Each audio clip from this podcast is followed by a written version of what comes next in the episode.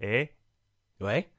tu sais que je vais à Europa Park dans pas longtemps? Ah non, je savais pas. Eh ben, figure-toi qu'en en recherchant là-dessus, euh, dans les années 1880, il y a un homme d'affaires en bonnetterie. Tu sais ce que c'est que là La bonnetterie, l'industrie du bonnet? Eh non, mais non, c'est Des, la- des soutifs. des soutifs et des bas pour femmes, effectivement. Putain, je trouve. Donc un homme nommé donc euh, Lamarcus Thompson détestait que les Américains soient tentés par des endroits hédonistes comme les saloons ou les bordels. Euh, du coup, il a entrepris de redresser à l'époque l'un des endroits les plus immoraux auxquels il pouvait penser, à savoir Coney Island à New York. Putain. Et du coup, il a construit les premières montagnes russes d'Amérique euh, pour donner aux New-Yorkais un divertissement propre, loin des passe-temps plus crades comme la picole ou la prostitution, et les garder loin du péché. C'est beau la moralité. N'est-ce pas hein Mm. Donc du coup, j'avais jamais fait le lien entre manège et absolution, mais euh, du coup, vu le nombre de roller coasters que je vais faire, je peux te dire que je vais revenir tout propre. Ah oui, oui, oui, oui, oui. Ah ouais, ouais, ouais. On va se régaler, tout le monde à la maison. Pas mal, non C'est français. Continuez, Jackson. Vous m'intéressez. Vous savez, moi je crois pas qu'il y ait de bonnes ou de mauvaises situations. Une confiance Oui, oui, oui. On va chez Dame Béatrice, la confiance. C'est cela, oui, oui. Alors, où est-ce que les missiles sont localisés? Tout près. Où ça?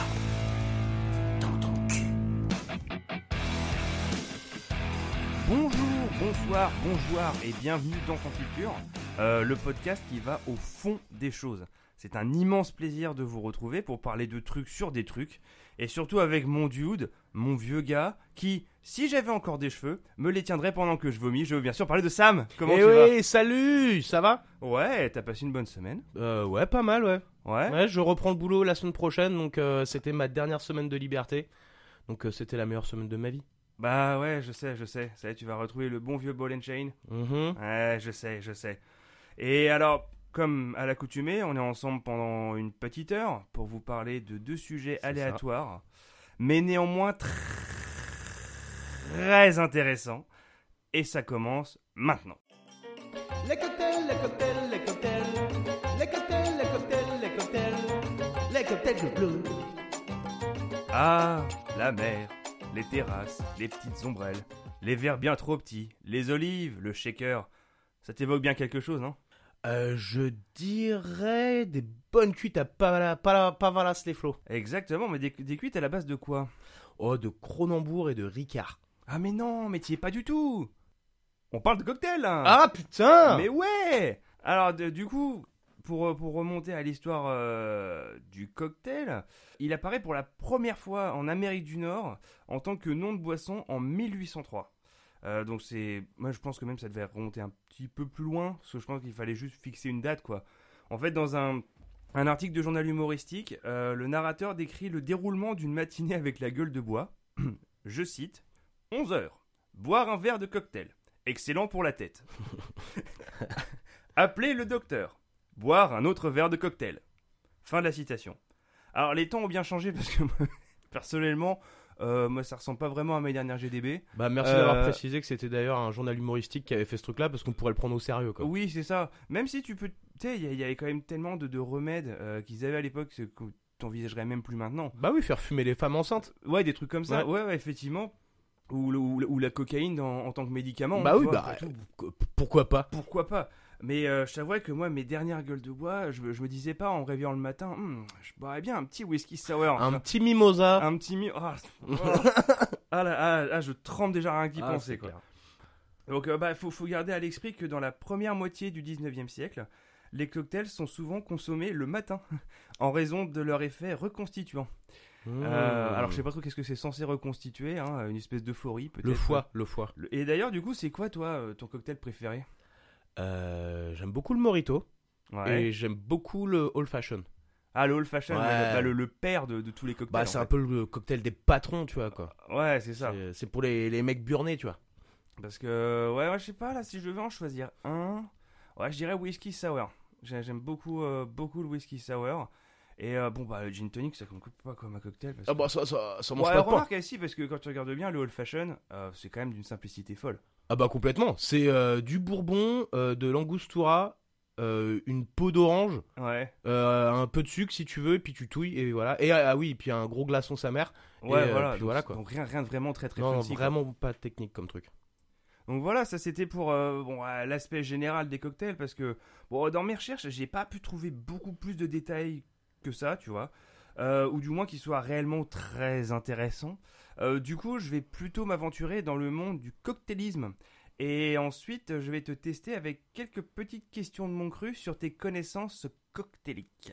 Cocktailique Ouais, je suis pas sûr que ça existe, mais On va euh, dire que oui, allez. Ouais, voilà, Sinon, exactement. t'aurais pu dire tes connaissances alco- al- alcooliques. Al, al- al- cocktail-. Allez Allez, on y va. Donc pour parler du, cocktailisme en, lui-même, euh, il existe une compétition euh, qui est la, compétition la plus connue, c'est la World Flair Association, euh, dont l'épreuve principale est le WFA World Series, qui se découpe donc en quelques épreuves qualificatives, dont seuls les meilleurs seront gardés au terme de chaque épreuve. Donc je vais détailler du coup quelles sont ces épreuves pour arriver à déterminer un gagnant. Ok. Donc la, la première épreuve, c'est un test de remplissage de verre sur 10 verres. Donc les mecs, il faut qu'ils soient le plus rapide possible pour faire 10 cocktails n'importe lesquels. Ah d'accord. Ah, c'est pas des verres d'eau quoi. Ah, non, non, non, Parce que non. moi je peux le gagner moi si, si Ah, il faut. euh. Ah oui, non, bah c'est avec ça, tu... tu- ouais, moi j'ai pris un tuyau Ah ouais, mais j'imagine qu'il faut faire ça propre quand même quoi. Oui, oui, oui, c'est Oui, il ça. faut pas que ça Faut- faut que déborde, pas que c'est. En fait, il faut que tu serves 10 verres ultra propres le plus rapidement possible, quels qu'ils soient. Quoi. D'accord. Moi, je ferais 10 gin tonic. Allez. Allez, voilà, tu mets tous les, euh, tu les mets les uns à côté des autres, tu t'en fous, tu vois. Tu, tu- tu fais ça rapidement, Ouais. tu vois. Donc ensuite, euh, en la deuxième épreuve, donc là, ils ont déjà éliminé du monde. L'épreuve suivante, c'est le test de vitesse de faisage de cocktail. Oui, de faisage. Ok. J'ai noté faisage. Faisage de De cocktail. faisage de cocktail. Donc là, du coup, c'est euh, les mecs, ils doivent choisir euh, un cocktail n'importe lequel et le faire le plus rapidement possible, Ok. avec tous les ingrédients à leur disposition. Ok. Suite à ça, donc elle est- là, il y a des, encore des mecs qui sont éliminés. Et euh, donc là, c'est le test artisanal. Donc c'est-à-dire que c'est un cocktail, euh, un cocktail perso que chaque barman doit faire. Ouais. Et, euh, et en gros, il doit, il doit le faire avec un certain flair. Ah, du style, tu veux dire genre. que ce soit un cocktail de son cru et avec un style, donc genre en jonglant avec les bouteilles, Ouais, ouais. euh, tu vois, des, des trucs comme Petit- ça, quoi. Petite mise en scène quoi. Ouais, voilà, voilà, c'est ça, quoi. Il faut, qu'il faut que ce soit un petit peu, après, il faut que ça ait du flair. Hmm, Voilà, du flair, du flair, voilà. Et donc, euh, au terme de cette épreuve-là, il ne restera plus que 6 qui pourront donc participer à la finale où ils devront avoir une technique ou un mouvement spécifique pour se différencier des autres concurrents. Donc du coup, par exemple, par le passé, il y a eu donc euh, le, un mec qui a présenté euh, ce qu'on appelle le banana pour, euh, qui consiste donc à verser plusieurs boissons à la fois. Donc le mec il prend plusieurs bouteilles et Ok. il sert en même temps, ça apparemment c'est une technique. Euh, Il y a un type qui, euh, qui un, autre concurrent qui avait euh, tranché les fruits dans les airs, genre euh, Fruit Ninja. Alors ça c'est trop la classe. Ouais, ça Ouais. fallait fallait quand même. Franchement. euh, voilà. Et Est-ce que les fruits ils tombent dans le verre? Alors par contre j'ai pas vu, j'ai pas j'ai pas vu. Parce que là franchement le Parce mec. que, c'est- par contre, parce que ça, tu dis, bon, ok, le mec, il tranche des fruits dans les airs, mais tu sais, il tombe par terre après. Ça sert absolument à rien. Sur la moquette toute dégueu. Tu sais, mais genre, regardez, mais il est coupé en deux. hein. Ouais. Attention. hein. Euh, Il y a donc un mec qui avait. Euh, il cassait des œufs dans les airs à l'aide d'une spatule. C'est-à-dire je pense qu'il jetait l'œuf, il tapait dessus et genre le blanc tombait dans le verre. Je sais pas. Là, c'est. On se croirait dans, une, dans un sketch de Hot Shot ou je sais pas quoi. Ouais, c'est exact. Ouais. c'est un peu ça. J'ai du mal à me représenter, mais bon, ça fait partie des, des mouvements euh, qui ont été ben, les plus connus créés durant cette compétition. Et il y en a euh, un autre qui a été créé par un certain Jerry Thomas il y a plus de 100 ans qui s'appelle le Blue Blazer. Le Blue Blazer. Et pour ça, on va laisser euh, notre consultant en cocktail, Thibaut, Thibaut, Thibaut, Thibaut du Québec. ouais, Thibaut du Québec, Ah, ouais. euh, qui, euh, qui est donc un, un expert en cocktail et qui en plus a une petite particularité, il a une voix assez similaire à la mienne. Mhm. Mhm. Salut Sam, salut Goth. Écoute, en 1862, il y a un gars euh, qui a inventé un cocktail. S'appelle le Blue Blazer. Euh, Blue Blazer, c'est, euh, faut que t'imagines, 1862, western, c'est dans un saloon. Le gars, il prend deux tines. Une tine, c'est, euh, tu vois le truc que les gars ils utilisent dans les Starbucks pour chauffer le, le lait, là, un truc en, en métal, avec un petit bec verseur et une anse. Bah c'est ça. T'en prends deux. Il y en a une, tu mets de l'eau avec du sucre, et l'autre, tu mets du scotch. Celle où tu as mis du scotch, tu vas l'enflammer et tu vas le mettre très haut au-dessus de toi, comme si, euh, ça le, comme si Hitler c'est ton dieu. Et après, euh, l'autre, avec l'eau et le sucre, tu vas les mettre euh, plutôt bas au niveau de l'aine, euh, ça peut être au niveau des couilles, ça fonctionne. Et ensuite, tu vas enflammer celle qui est au-dessus de toi, qui contient le scotch, et tu vas verser en fait ça dans l'autre. Une fois que tu as fait ça, tu as une diagonale enflammée, c'est formidable, tout le monde est fou. Et une fois, et ça, tu vas le recommencer une fois, deux fois, trois fois, et là, tu viens d'inventer le cocktail. Il n'y a pas de shaker, il n'y a pas de glace, c'est juste enflammé, et c'est un mélange de liquide, et il y a de l'alcool, et tout le monde est content. Par contre, on se rappelle que la distillation, c'est le fait de renfermer en fait des saveurs dans de l'alcool. L'alcool, c'est l'éthanol, et l'éthanol, bah, ça brûle. Et ça fait que si tu fais un Blue Blazer et que tu fais 1, 2, 3 allers-retours, et ben à la fin, euh, bah, t'as plus d'alcool. Si t'as plus d'alcool, bah, t'as plus de saveur. Et ce que tu trouves, c'est une tisane de ta grand-mère. Voilà. Allez, salut Et c'est le moment du quiz. J'adore, j'adore, j'adore. Ah bah ouais, ouais, je sais, t'es chaud là, t'es Ah, prêt je suis T'es- chaud, je suis chaud, T'es je prêt à faire 4 à la Je suite vais là gagner la coupe. Ah ouais, bah attends, je- j'y compte bien. hein. Alors, première question. Euh, quel est le cocktail le plus populaire au monde? Euh, S'agit-il du Old Fashion, de la Margarita, du Morito ou de l'Aperol Spritz? Oh Alors je vais éliminer le, le old fashion. Parce que ça m'étonnerait que ce soit celui-là. Par contre, tes trois autres, mon gars? L'Aperol Spritz, ça m'étonnerait quand même parce que c'est vraiment un truc de branleur. Euh, Est-ce que Mori- tu vois les, petits, les, petits, les petites dents là qui vont se refermer Tu sens pas un petit peu le piège là Hein? Ouais, non, mais je pense que tu me bluffes, Martoni. Je vais dire euh, la Margarita, c'est ça, t'as dit? Et c'est une bonne réponse Oui, oui, oui. c'est la Margarita qui est de très très loin le cocktail le plus populaire au monde. Ok, ok, ok. Très très bien vu. La question suivante est un petit peu plus, euh, un petit peu plus complexe, on va dire. Euh, je vais te soumettre quatre cocktails. Euh, parmi ces quatre cocktails, il y en a un qui n'existe pas et qui est une pure invention de ma part. Je, vois, je sais pas pourquoi je me. Ouais, bon, vas-y, bref, vas-y, on voit. Alors, le premier cocktail s'appelle le cocktail de l'orteil. Mhm. Euh, je vais donc je vais te décrire chaque cocktail, à toi de définir après Ouais, lequel. sûr. Ouais, vas-y, alors le cocktail de l'orteil, cette boisson dégoûtante remonte apparemment à 1972, lorsqu'un homme de Dawson City, au Yukon, s'est accidentellement coupé l'orteil avec une tondeuse à gazon. Il l'a donné à un bar local, où il a été mariné dans de l'alcool. Les clients du Downtown Hotel peuvent donc rejoindre le Sourdough Club en ajoutant l'orteil à leur boisson. Donc euh, il conseille donc de le boire rapidement. Vous pouvez le boire lentement également, mais vos lèvres doivent toucher l'orteil. Ça n'a aucun sens. Ouais. Ok. Euh, le deuxième, ce sont les larmes de thon soju. Les larmes de ton soju Ouais. Mhm. Donc euh, celui-ci vient de Corée, où le vin de riz distillé, le soju, tu sais, ils vendent ça dans les, dans les barbecues Ouais, coréens, ouais, est la boisson nationale. Donc il est disponible dans toute une gamme de saveurs, mais dans les restaurants de fruits de mer connus sous le nom de thonier, vous pouvez demander un verre de larmes de thon.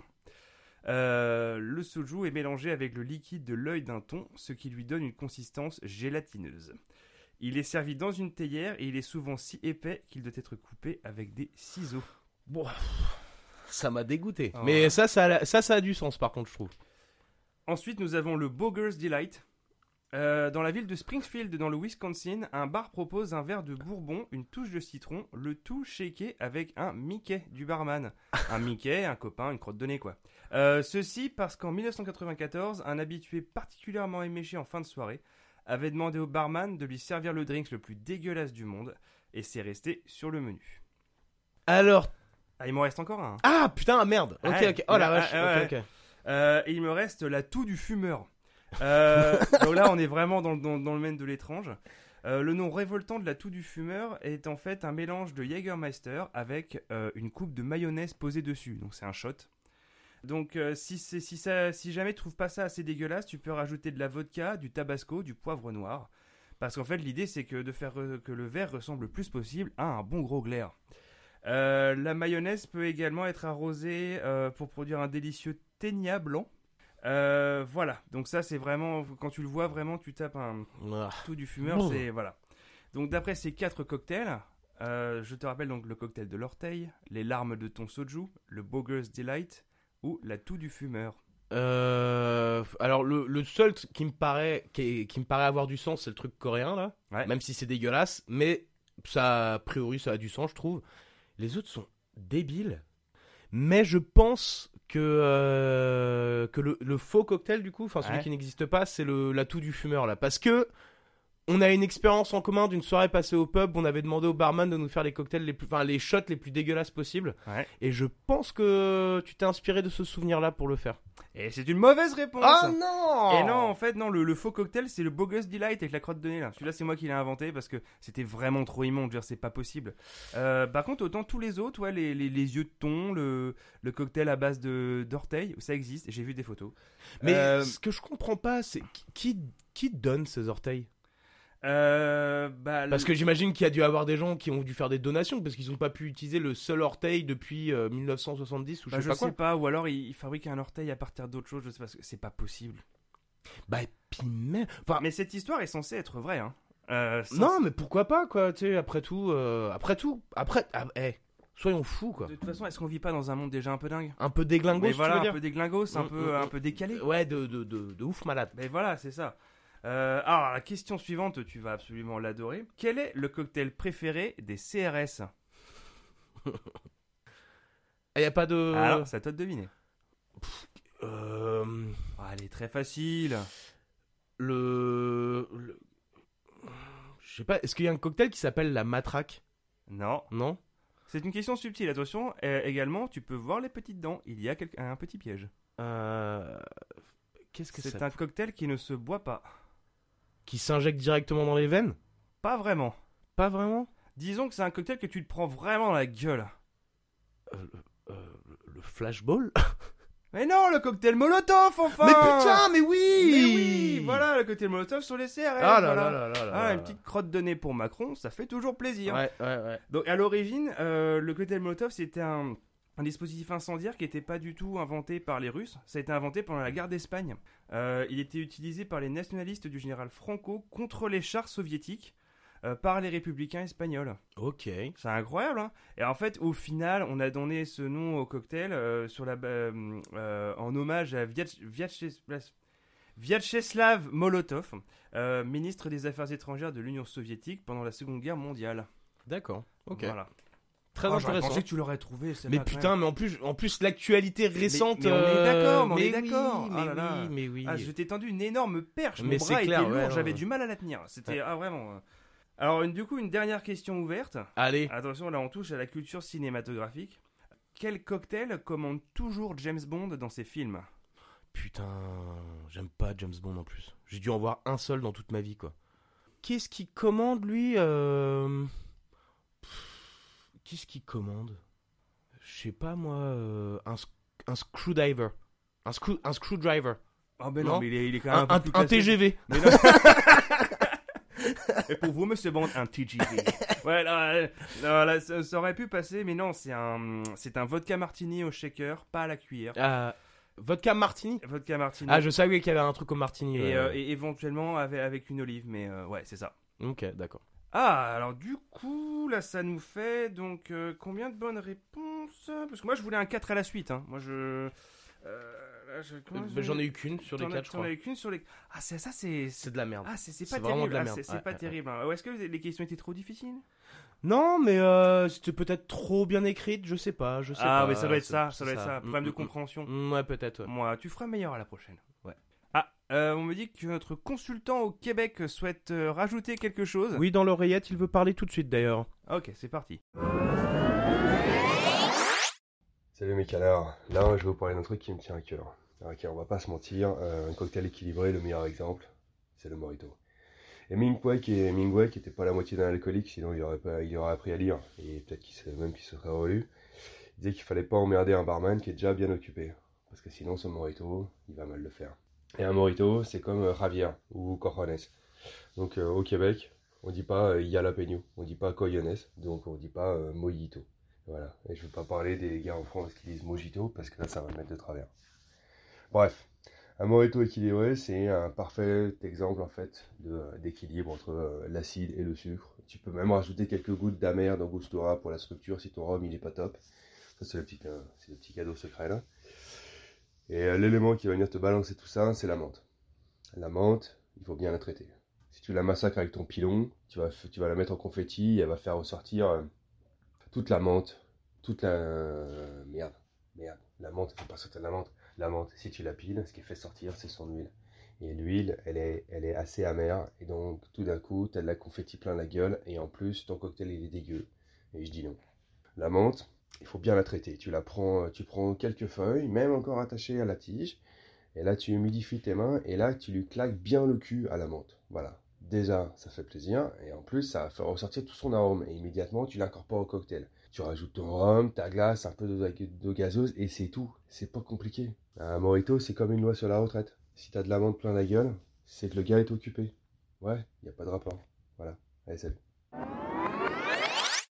Eh ben, on, se rapproche tout doucement de, la fin de, de mon sujet. Et moi, je voulais, je voulais terminer sur euh, des cocktails qui avaient des noms un peu chelous. Enfin, qui avaient des noms chelous, mais qui sont quand même un petit peu connus, tu vois. Oui, bien sûr. ouais. Euh, et le premier dont je voulais parler, bah, t'en- t'en as- tu, tu l'as évoqué tout à l'heure. Le screwdriver. Euh, Le screwdriver. Le screwdriver, Le putain. screwdriver, Ouais. euh, qui veut dire euh, tournevis. Ouais. Euh, donc c'est un cocktail à base de vodka et de jus d'orange, enfin, vodka orange en fait, Voilà, hein, euh, qui a été créé par les, par les travailleurs américains dans les années 40, qui en buvaient apparemment au travail sur leur pause déj. Voilà. Bah, écoute, on buvait, époque, on autre bien du rouge euh, en France à l'époque à la cantine. À la euh. cantine, ouais. Donc, bah, eux, eux, ils buvaient du screwdriver. Et donc, ça s'appelle comme ça parce qu'en fait, euh, bah, ils mettaient de l'avocat, du jus d'orange et ils mélangeaient avec leur tournevis, y compris bah, les tournevis sales. Mmh. Voilà. Bah, d'où le de- petit goût, quoi. Ouais, c'est ça. Cocktail de bonhomme. hein, tu vois, euh. Le deuxième cocktail euh, qui avait un nom rigolo, c'est le Harvey Wallbanger. Donc littéralement, euh, Harvey se cogne contre les murs. Euh, la légende veut que, bah, après une, une après-midi décevante sur les vagues, euh, parce que c'était un, c'était un surfeur, un dénommé Harvey alla se consoler au Duke's Blackwatch Bar, qui était juste à côté, et il était dit que le barman de cet établissement, un certain Donato Duke Anton, beaucoup de détails hein, pour un Oula, ouais. Ouais, ouais. Qui était double champion du monde, donc un grand cocktailiste lui aussi. Euh, il servait notamment un cocktail spécial, donc c'était un, un screwdriver avec un trait de liqueur Galliano. Je sais pas si tu connais. Non, ça me dit rien. Bah, moi j'ai dû aller voir, hein, parce que je connaissais pas. C'est une liqueur anisée. Euh, ça fait penser un petit peu à de la sambuca, du raki, du ricard. Euh, toutes les choses qu'on aime. Qu'on aime. Ah, qu'on aime, qu'on Mm, aime mm, mm. profondément. Et donc après plusieurs verres, Harvey était donc toujours déçu de son après-midi, mais il était aussi très très ivre. Euh, donc il a essayé de quitter le bar, mais Tu il a veux mal- dire euh, qu'il était complètement bourré? Il était déchiré comme un drap de Ah, ouais, complètement. Et donc euh, il, a, il a commencé à se cogner contre les meubles et contre les murs. Et donc euh, il a été sur le moment nommé Harvey the Wallbanger. Et du coup c'est le surnom qui a été donné à ce cocktail. Ok. Bon, c'est l'histoire que j'ai trouvée. J'ai essayé de recroiser différentes sources. Ça varie un petit peu des ah, fois. t'as essayé d'aller sur place, croiser les témoignages, tout ça. Et, euh, Honnêtement, dans, dans, mes, dans mes recherches sur ce sujet-là, j'avais des fois des informations contradictoires, Mm. des recettes contradictoires, donc c'est c'est un peu open. Donc à la limite, euh, Je pense que c'est une légende ce truc. bah en fait, ouais, après tu, tu choisis d'y croire ou pas. Bah oui. C'est un peu comme euh, la religion. Oh non, on Oh, oh, pardon, le on va- terminé, on va pas- mon va gars, pas mais s'en- t'es un ok. fou, toi. J'ai failli faire une connerie. Ce Ok, sera un ouais. sujet pour une autre, fois. Et donc le dernier, euh, le dernier cocktail que, que j'avais noté, qui est aussi extrêmement connu, c'est le Bloody Mary. Ouais. Euh, donc il, a, il aurait des origines françaises. Cocorico. Euh, le cocktail daterait du début du XXe siècle. hein, donc c'est euh, vodka, jus de tomate et céleri, si je me trompe pas. C'est ça, ouais. C'est ça. Euh, donc alors après, c'est pas confirmé que ce soit français, tu vois. J'étais pas euh, 100% sûr. Il y en a qui c'était américain, d'autres, tu vois. Alors vas-y, non, vas-y. Bah finis, non, parce rajoute- que moi je pensais que c'était ça venait de la Nouvelle-Orléans.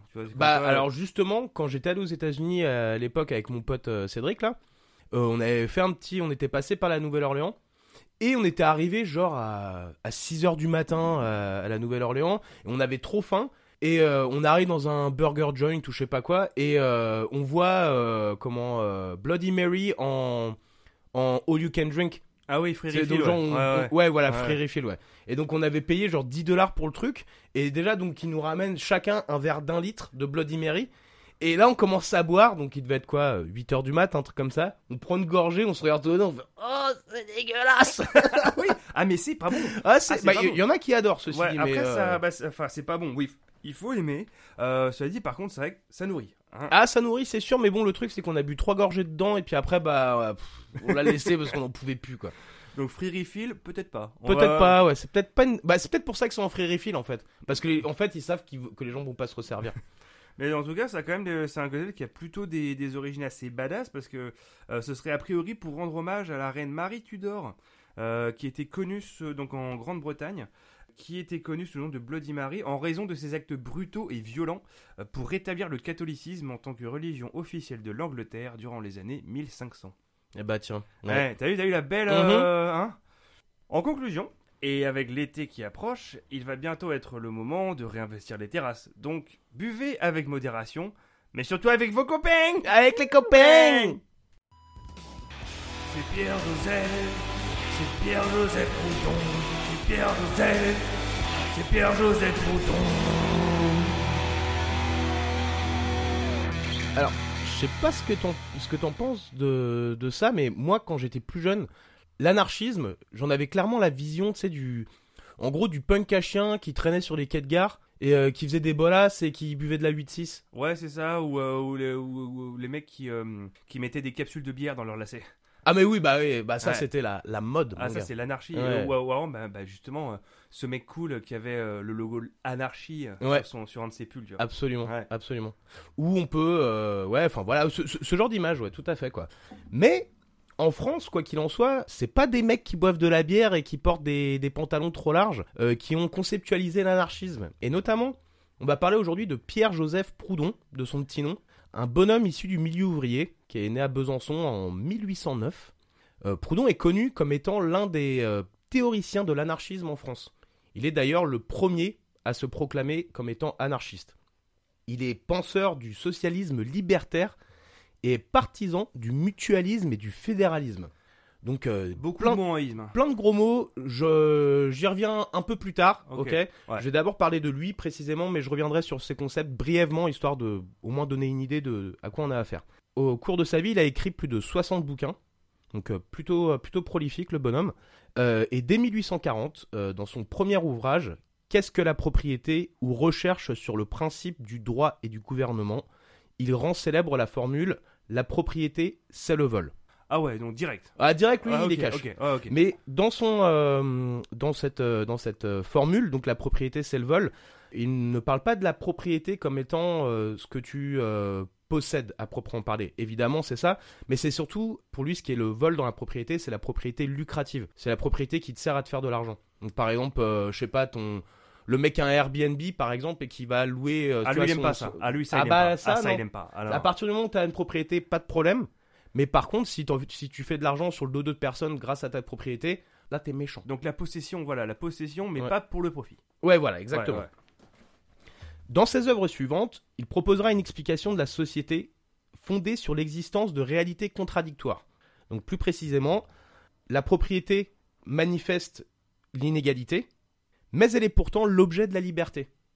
Ah, il va falloir que tu développes un petit peu là. Bah non, mais bah, c'est- contenu dans la phrase. Ça veut dire qu'en fait, la propriété, le fait que euh, y ait des gens qui possèdent et d'autres non, bah du coup, ça crée une inégalité de fait. Mais pour ceux qui possèdent, c'est aussi porteur de, de liberté.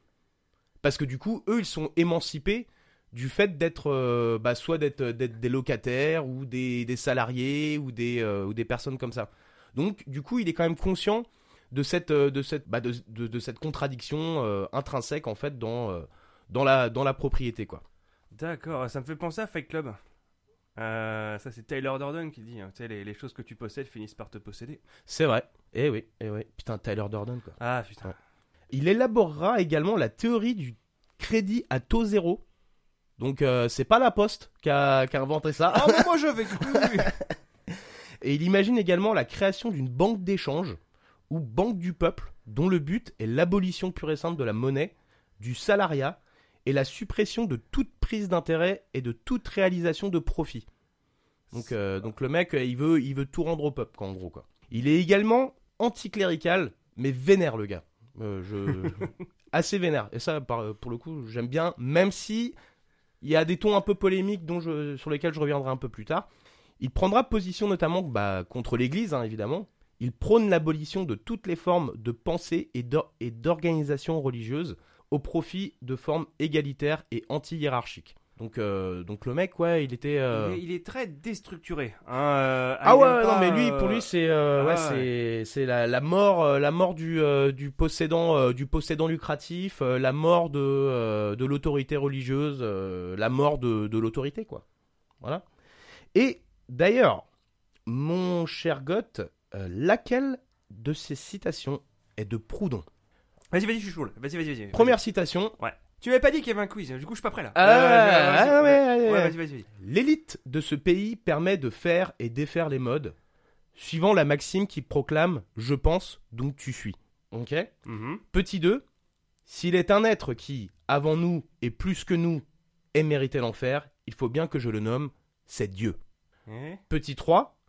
Le, pe- le premier homme qui est mort a dû être drôlement surpris. et petit 4. Ni Dieu ni maître, sauf maître Canter. Ah bon, alors, ok. Alors, donc Bon, déjà, la ok, dernière, voilà, obligé de le voilà, placer, La dernière, de toute façon, à l'évidence, c'est pas celle-là. ouais, ouais. Euh, je pense donc tu suis. Non, parce que je trouve que ça fait vraiment genre jeu de mots un peu facile. Et le deuxième, c'était? S'il est un être qui, avant nous et plus que nous, ait mérité l'enfer, c'est Dieu. C'est celle-là. Et c'est une bonne réponse. Oui Et la, la première, là, avec le, le je pense donc tu suis, c'est des proches. Ah, mais je- ça me disait quelque chose. Bah, a- ouais. justement. ouais, dans, ouais. dans l'esprit, ouais, carrément. Et celui qui a le premier homme qui est mort a dû être drô- drôlement surpris, c'est Volinsky qui avait, euh, qui avait fait cette phrase-là. Euh, C'était un mec qui faisait de la BD, euh, notamment chez. euh, Ouais, ça, ça ressemble à quelque chose que tu peux entendre aux grosses têtes. ouais. c'est pas faux. Ouais, effectivement. Entre autres aussi une autre citation célèbre de célèbre qui est qui dit l'anarchie est le plus haut degré de liberté et d'ordre auquel l'humanité puisse parvenir. C'est beau quand même. Ah ouais, c'est beau. hein. Ouais. Bah, dans, dans les belles phrases sur l'anarchie aussi, il y avait euh, la pub des nuls sur les yaourts, rien à branler. tu où il dit Ouais, moi j'ai rêvé d'un monde meilleur où, euh, où l'anarchie serait comme une fleur qui flousserait dans la rue, tel le chien dent. Ouais. et depuis, j'ai mangé rien à branler et j'en ai plus rien à foutre. Et je vous pisse bien profond à l'arrêt. C'est clair. Durant ses pérégrinations, et notamment au cours de ses voyages qu'il fait à Paris, Proudhon rencontrera Karl Marx, euh, qui admirait en lui le seul socialiste français dégagé du mysticisme chrétien. Karl Marx lui proposa même de devenir son correspondant privilégié en France, euh, mais Proudhon, bah en fait, il était pas trop chaud, parce que en effet, comment Proudhon refusait se, se refusait obstinément à se poser en apôtre d'une nouvelle religion, qui selon Ce lui qui est- marque bah, ouais, ce qui est, ce qui est logique. bah ouais, Ouais, ouais, ouais. et, et, euh, selon Proudhon, Marx c'était un peu ce qu'il était en train de, de créer avec son, ses, euh, ses pensées bah, sur le communisme notamment quoi. Et ça, Proudhon, bah du coup, il émettait beaucoup de réserves là-dessus quoi. Et selon lui, notamment, l'action révolutionnaire ne peut de fait exclure personne, doit rester ouverte à toutes les protestations et euh, contradictions, et doit exclure tout fétichisme. Donc, Ah, euh, même celui sur les pieds? même celui sur les pieds. Ah. Mais alors pour le coup, c'était le tout fétichisme lié au, au- à un culte de pensée, quoi. Évidemment. Voilà, effectivement. Et finalement, bah, leur relation, euh, a pas très loin, ils étaient pas tellement potes tous les deux. Et Karl Marx euh, qualifiera même Proudhon euh, de la plus grosse insulte que tu peux balancer à un anarchiste. Il Macron Alors euh, oui, c'est un synonyme, petit bourgeois. Ah ouais, bah. Tu es un petit bourgeois Allez, tiens, prends ça, toi. Avec cordonné sur le front. Donc voilà, donc euh, comment euh, Proudhon avait des, des idées, beaucoup d'idées sur, euh, sur la propriété et notamment le, le sens de, de, l'é- de- de l'égalité. Et pour en revenir à ce que je disais un peu au début, notamment sur le fait qu'il ait pensé le socialisme libertaire. Donc pour expliquer un peu ce truc-là, c'est un courant de l'anarchisme qui vise l'instauration d'une société égalitaire et coopérative par l'abolition pure et simple de l'État et de la propriété privée des moyens de production et des institutions financières. Donc euh, Ça ressemble un petit peu au communisme quand même. hein. ah bah oui, bah de toute façon, c'est des, idées qui, euh, l'anarchisme et le, le communisme, c'est des idées qui, enfin, c'est des, des courants de pensée qui se, qui s'entremêlent. hein, Ouais, un euh, petit peu, ouais, effectivement. Bien sûr. Donc concernant le mutualisme maintenant, dont il était un partisan, c'est une doctrine, euh, en fait c'est un, une pensée qui prône les relations économiques qui doivent être le plus égales possible. Euh, les prix étant basés sur la quantité de travail nécessaire à la production. Voilà. Donc c'est euh, juste en fait essayer de rendre les relations, les relations comment économiques les plus égalitaires possibles. Oui, donc en fait, de- du coup, de baser vraiment le système, le système d'échange uniquement sur les coûts de production et pas sur un marché. Voilà, exactement, tout à fait. Donc exactement ce qu'on ne fait pas actuellement. Exactement. Ouais. Et ensuite, euh, sur le fédéralisme, euh, bon, ça, euh, c'est assez connu hein, maintenant, il y, a, il y a plein de pays qui, qui fonctionnent sur le fédéralisme. C'est un système d'organisation, d'administration et de gouvernement dans lequel l'État est organisé en fédération et partage avec les États fédérés les diverses compétences institu- institutionnelles. Voilà. Tu prends des mots avec beaucoup, beaucoup de syllabes. Comme Ouais, moi. mais voilà, bah pense à l'Allemagne, pense aux États-Unis. Non, Voilà. mais bien sûr, voilà, c'est ça. Voilà. Voilà. des États fédéraux. Voilà, exactement, tout à fait. Et donc maintenant, donc, il a l'air cool comme ça, le petit Proudhon, mais euh, malgré tout, c'était quand même un homme de son temps. Parce que le gars, en fait, euh, il avait beau être un penseur de, de l'anarchisme, c'était quand même un gros réac sur certaines idées. Il, avait, il était par exemple convaincu de l'infériorité naturelle des femmes. Ah, Ce qui fera euh, rêver beaucoup de masculinistes euh, contemporains. Mais euh, ceci dit, il pense par exemple les femmes incapables, juste mathématiques, enfin naturellement incapables de produire des idées. Car selon lui, elles n'accèdent au verbe que par la médiation de l'homme. alors attends, donc du coup, si on suit sa logique, euh, elles ne peuvent s'exprimer qu'avec des adverbes et des adjectifs. mais il n'y a pas de verbe en fait. Ouais, Ça fait des phrases traitées. euh, Euh, Je que vous bien je, je rouge. Ah ouais, donc du coup, c'est vrai que du coup, si lui n'entendait pas les verbes quand, quand des femmes s'exprimaient envers lui, on peut comprendre que du coup, il a un peu quelque chose contre elle. Ah, ça se tient. ouais, dire, t'as- le mec, il ouais. n'entendait pas les verbes, tu vois. Ouais, bien sûr. Exactement. Mhm. De plus, il avait des idées qui étaient clairement bah, judéophobes, hein, ça on va pas se le cacher. Euh, et sur les vieux poncifs euh, de, euh, de la haine envers les juifs, et liés, les juifs qui seraient liés au grand capital, tu vois, toutes ces conneries là. Ouais, les reptiliens, ouais. Exactement. Mhm. Et surtout en tant qu'anticlérical virulent, il les considère et même les accuse d'être les premiers auteurs de cette superstition malfaisante appelée le catholicisme. D'accord. Ok. Parce que- Oui, parce qu'il fallait trouver un coupable, évidemment. Bah ouais, bah exactement, Ouais, quoi. mhm. Donc euh, Proudhon se range ainsi parmi les précurseurs de l'antisémitisme de gauche. Ah, C'est Ah, beau ah, Ouais. c'est- de là que ça vient Ouais, Mm. mais ça s'arrête pas là. Et non Ouais, il en a encore une petite couche. ouais, ouais. Et il avait des, également des idées très, euh, on va dire, euh, très dans l'air du temps. Enfin, quoique non, ça commençait à être un peu blaireau de penser comme ça sur les Noirs et l'esclavage. Ah, il avait ça aussi Ouais, ouais. Alors bon, lui, là, il je- ratissait large. hein, donc, Ah hein. ouais, non, mais Ah, lui, euh, tout ce qui était pas euh, blanc, homme, européen, ouais, c'était compliqué quoi. Ok. Ouais, ouais. Et euh, bon, pas besoin de développer, hein, euh, je pense que il n'y a pas vraiment de subtilité, à- de pensée subtile à développer. euh, non, à part quelque quoi. chose d'un petit peu nauséabond, t'as pas, t'as pas une citation là-dessus ou- Euh, lui, bah, en fait, il considérait euh, l'esclavage comme étant une utilité euh, bah, sociale, en fait, euh, humaine pour, pour les Noirs. Parce que c'était grâce aux Blancs que les Noirs pouvaient s'élever intellectuellement. Ah, d'accord. Mhm. Ah oui, bien sûr. ok. C'est beau, hein Donc les femmes n'utilisent pas de verbe Ouais. et l'esclavage permet l'élévation Et intellectuelle. les Juifs, des- et les Juifs volent, euh, volent l'argent. Ok. Ouais, ouais, ouais. C'est. On est bien, hein Ah, il est très très bien. Ah, ouais, ah, ouais. ah, ah. Ah ouais, Moi, je trouve que là, il gagne des points là. Ouais. Ouais, Ouais, mais bon, euh, le mec, il a pensé l'anarchisme, alors on l'excuse. Oui, ça va. Ok Non, bah, parce que ça, parce que parce qu'il a fait des belles choses quand même. hein. Ouais. Oui, oui. mhm. Et, euh, et ça, c'est quelque chose qui, qui, qui est souvent occulté en fait hein, chez, les, euh, chez les analystes et les partisans de la pensée de Proudhon, parce que c'est vrai que ça fait un peu tâche quand même. Non, mais c'est parce qu'il faut toujours différencier l'homme et l'artiste. ouais. Alors oui, certes. Mais bon, ceci dit, euh, c'est c'est comment ça, toutes ces idées puantes. Elles étaient rédigées dans des carnets personnels, donc euh, c'est pas des choses qu'il a mis dans ses euh, dans ses bouquins. C'était vraiment genre dans son carnet intime, au lieu de dire euh, ouais aujourd'hui Kevin il m'a fait un bisou, c'était ah putain les juifs merde. c'était plutôt dans ce temps de C'est là. c'est pas du tout pareil comme, euh, Ouais. comme journal intime, effectivement. Ouais, il et était du coup, pas- je me demande, est-ce qu'il avait ces petits journaux avec les petits cadenas là?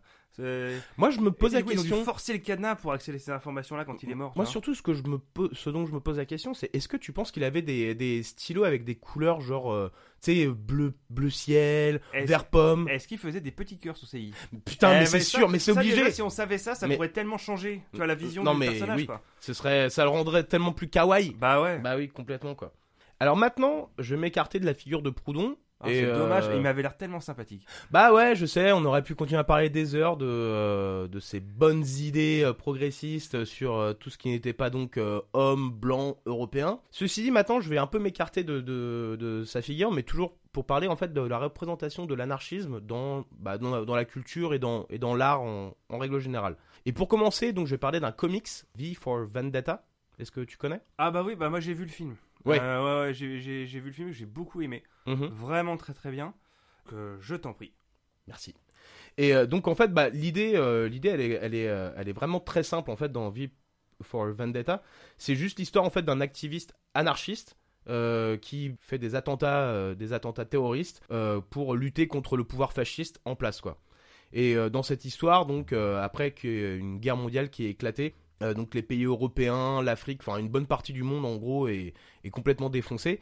Et euh, au Royaume-Uni, euh, t'as un, un gouvernement qui se met en place euh, qui s'appelle Northfire et qui prend la main donc sur toutes les institutions, le gouvernement et qui, bah, qui commence à mettre en place une pensée unique et totalitaire. Bah, c'est très 1984, hein. d'ailleurs. C'est, euh, Ah bah, ça a été inspiré. C'est hein, futur, oui. voilà, c'est futur dystopique, euh, gouvernement, euh, gouvernement euh, omniprésent, enfin voilà. Absolument. Et donc avec, euh, bah, dans le même cas que d'ailleurs dans 1984, t'as une figure, euh, t'as la figure du euh, du big du Big Brother là, avec le le mec là qui est, qui est tout, tout le temps au journal en train de, de faire sa propagande, là, en train de, de dire quoi faire et tout ça quoi, sous fond de morale religieuse puante en plus tout ça quoi. Et c'est, bah même si ça paraît un peu euh, facile, mais c'est malgré tout une, représentation de l'anarchisme qui est faite, c'est-à-dire c'est l'action politique euh, directe. Alors pour le coup, la violente est très violente parce qu'il est- il est- il hésite pas à faire péter des euh, bâtiments, des bâtiments officiels, des bâtiments de représentation de pouvoir et tout ça, et surtout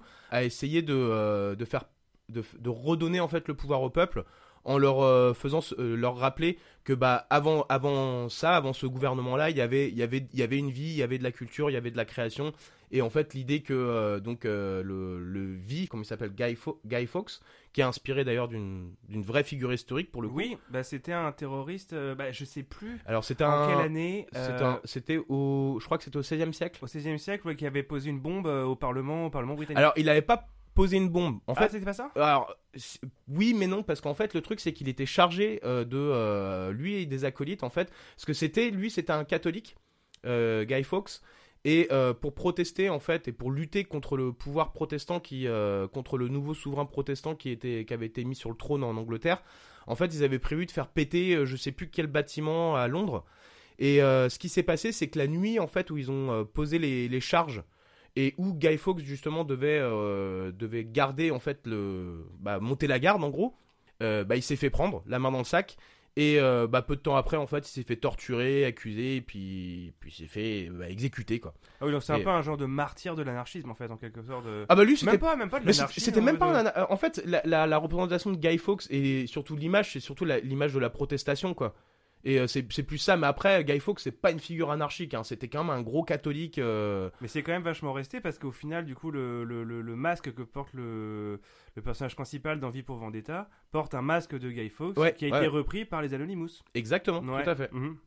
et qui ont eux aussi d'ailleurs une, une composante anarchiste parce qu'il n'y a pas de il y a pas de hiérarchie Non. il n'y a pas de vraiment de, de système structurel à proprement Non, parler tout est décentralisé en fait, Ouais. euh, exactement comme l'est Internet. exactement et donc en parlant de de, de ce système décentralisé où il n'y a pas de hiérarchie où, où surtout tu fais tout toi-même comme on peut parler notamment du mouvement punk euh, do it yourself et notamment avec le groupe de punk américain Minor Threat qui euh, Jamais entendu parler. jamais entendu Non, parler jamais, ah non, ça te dit rien toi Mm. ah ouais non Mm.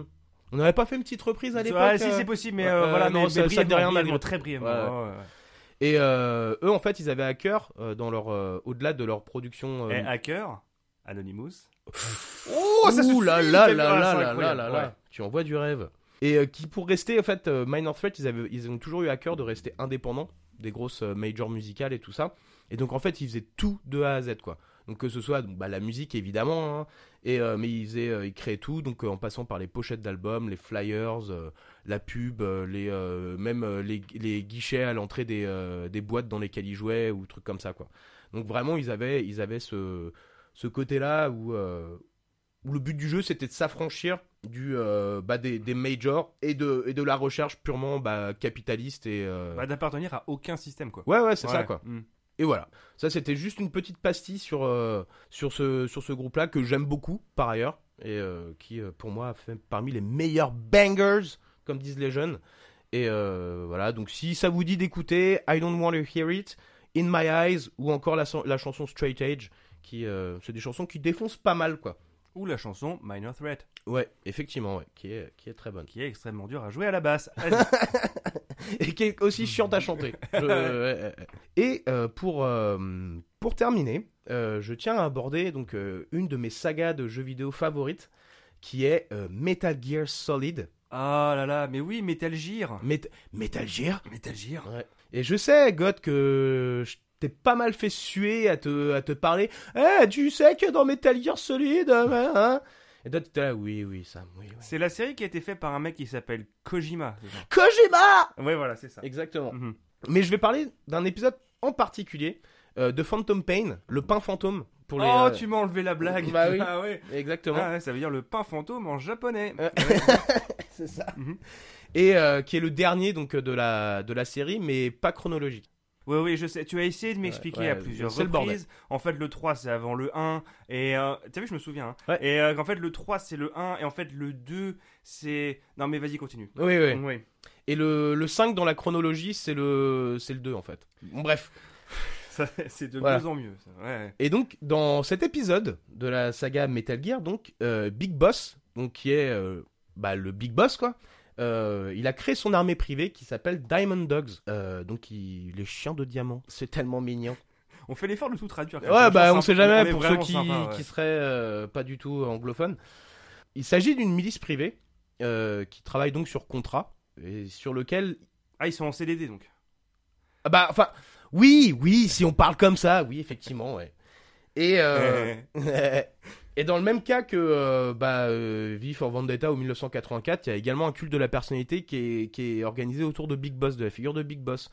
Donc là, tu vas me dire, mais quoi? C'est quoi le bordel là? Ça n'a rien à voir avec l'anarchisme, tout ce que tu me dis. J'allais exactement dire ça. Bah ouais. Tu m'enlèves les mots de. Mais tu vois, les mots étaient là et là ils je ont te disparu. les Ils ont- arrache. Ah ouais, complètement. Ouais. Ouais. Euh, parce qu'en effet, malgré tout, dans le, dans le scénario du jeu, parce que oui, euh, Kojima aime beaucoup faire des histoires complètement alambiquées qui des fois frisent avec le, aucun sens.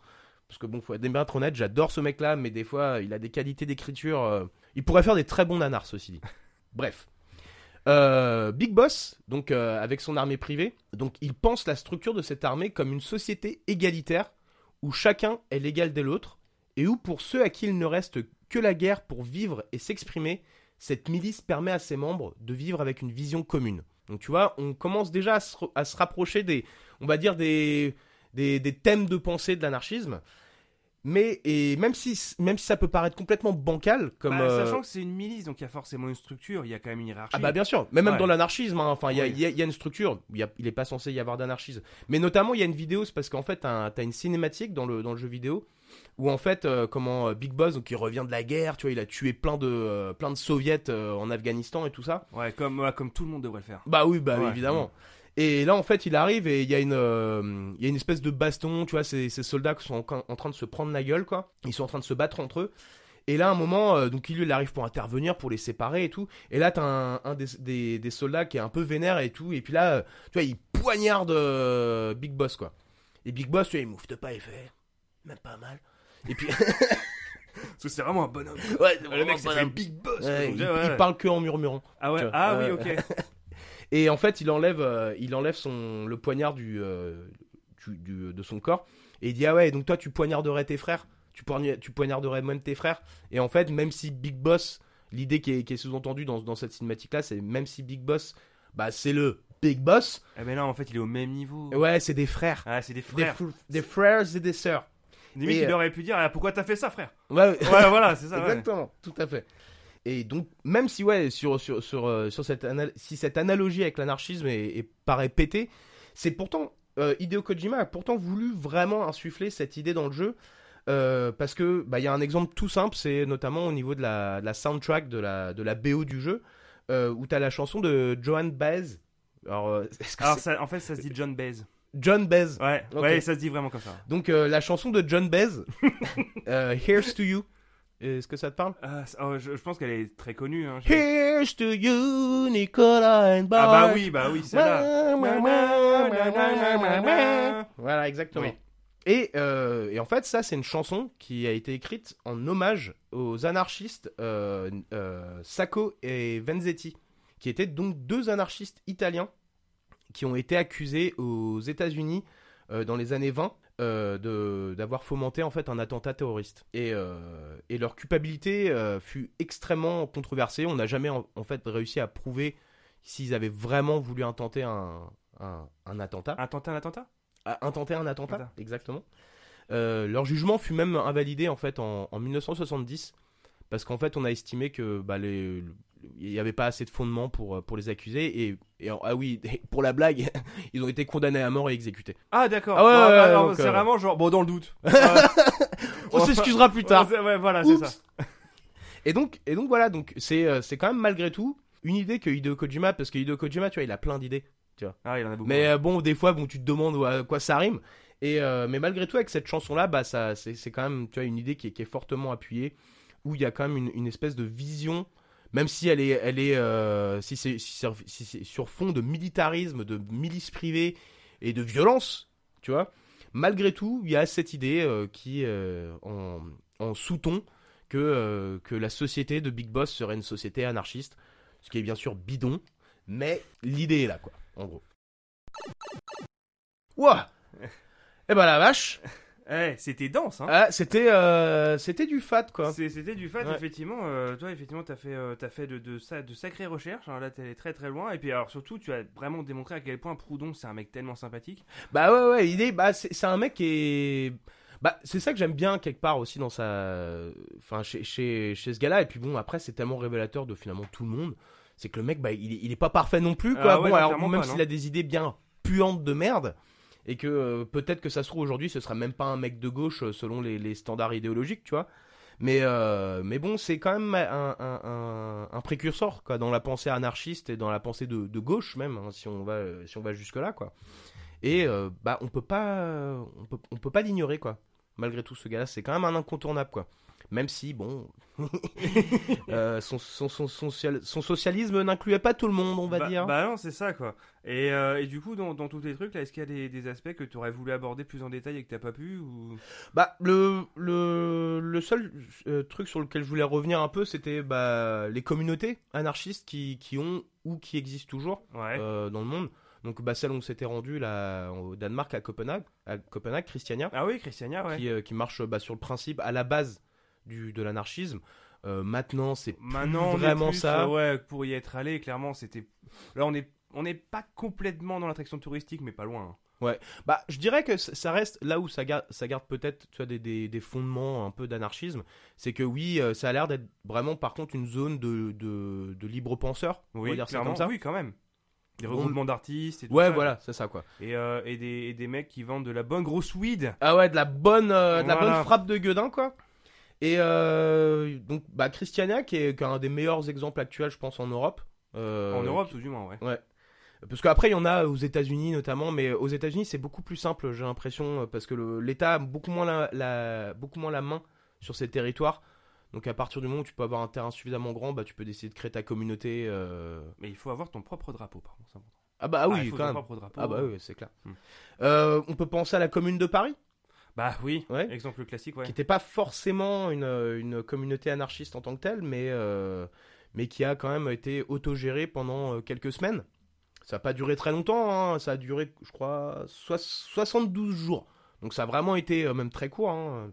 Mais, euh, mais malgré tout, tu vois, les, les principes y, y- y étaient, quoi, au niveau de, de, la, de la représentation anarchique et surtout de, de, la, de la volonté d'auto-organisation. Et euh, ouais. de- Bon, même de si la- ça a pas tenu, quoi. Mais, ah bah euh, non, c'est clair, c'est clair. Et sinon toi, par rapport à ton sujet, sur les, les bons gros cocktails qui te la gueule, Les bons gros cocktails, bah ouais, bon, j'ai pas parlé du Long Island Iced Tea, euh, j'ai pas parlé du Tequila Sunrise, et j'ai pas parlé du Sex on the Beach, parce que bon, tout ça on le connaît déjà, j'ai même été rechercher l'origine, même, enfin, j'ai littéralement trouvé 5 ou 6 histoires différentes qui expliquent le nom Sex on the Beach. Euh, donc, euh, pff, au bout d'un moment, tu vois, je me suis dit, ouais, on va peut-être pas, euh, c'est pas forcément euh, ce qu'il y a de plus intéressant. Euh, je me suis dit, est-ce que. Non mais moi je trouve bah, ça très intéressant justement. Bah, tu veux pas nous en parler non ouais, allez. euh, bah, dans- après, je me suis dit, est-ce qu'on pourrait pas aller un petit peu. Je veux dire, toi, t'as parlé de Proudhon, qui, euh, qui est à l'évidence, bon, anarchiste, mais peut-être un petit peu néofasciste. Enfin, bon, il y a un petit, il y a un petit peu de tout. Je me suis dit, bah, tiens, pourquoi est-ce qu'on parlerait pas des cocktails médicamenteux Notamment ceux qui servent dans les exécutions? je me suis dit, ouais, non, là, ça devient un petit peu. euh, tu vois, parce qu'il faut des dosages particuliers. hein, Ouais. et on parle clairement de cocktails médicamenteux dans ce cas-là. C'est vrai. Donc bon, là, je me suis dit, non, on va vraiment aller dans le, dans le turbo glauque. Donc, euh, tant pis, je je l'ai pas gardé. Et il y avait aussi, évidemment, le fameux film Cocktail. euh, qui, je crois, est avec Tom Cruise. Ah oui, Ouais. c'est un de ses premiers rôles non C'est un de ses euh, premiers rôles, mais alors le truc, c'est que je l'ai pas vu. Donc, euh, je me dit, bon, je vais pas m'amuser à faire le résumé d'un film que j'ai pas vu. Parce Ouais. que là, là, On, on frôlerait clairement l'amateurisme. C'est un film qu'il avait fait après, après ou avant, avant Top Gun? Mais j'en ai aucune Ouais, idée. aucune non, non, mais ouais, vraiment, non, vraiment, je n'ai aucune idée. Mais, euh, mais de, de ce que je sais, par contre, sur ce film, c'est que c'est vraiment, euh, il mettait vraiment en avant tout bah, ce que j'ai parlé par rapport à la Flair Association. Mm. Tu vois, le truc de jongler avec les bouteilles, de La faire le show, tu vois, etc. Donc, euh, mais bon, comme je n'ai pas vu le film, bah, Bah, on n'en parlera pas. bah, voilà quoi, voilà. Ouais. Et donc, euh, donc voilà, moi c'était euh, au niveau du côté, j'ai trouvé ça plus, plutôt amusant, même si le problème c'est que comme c'est un sujet qui avait des sources tellement contradictoires que euh, bon, ouais, autant garder ça léger quoi. hein. Bah, c'est clair. La, la potion magique de Panoramix, cocktail ou pas?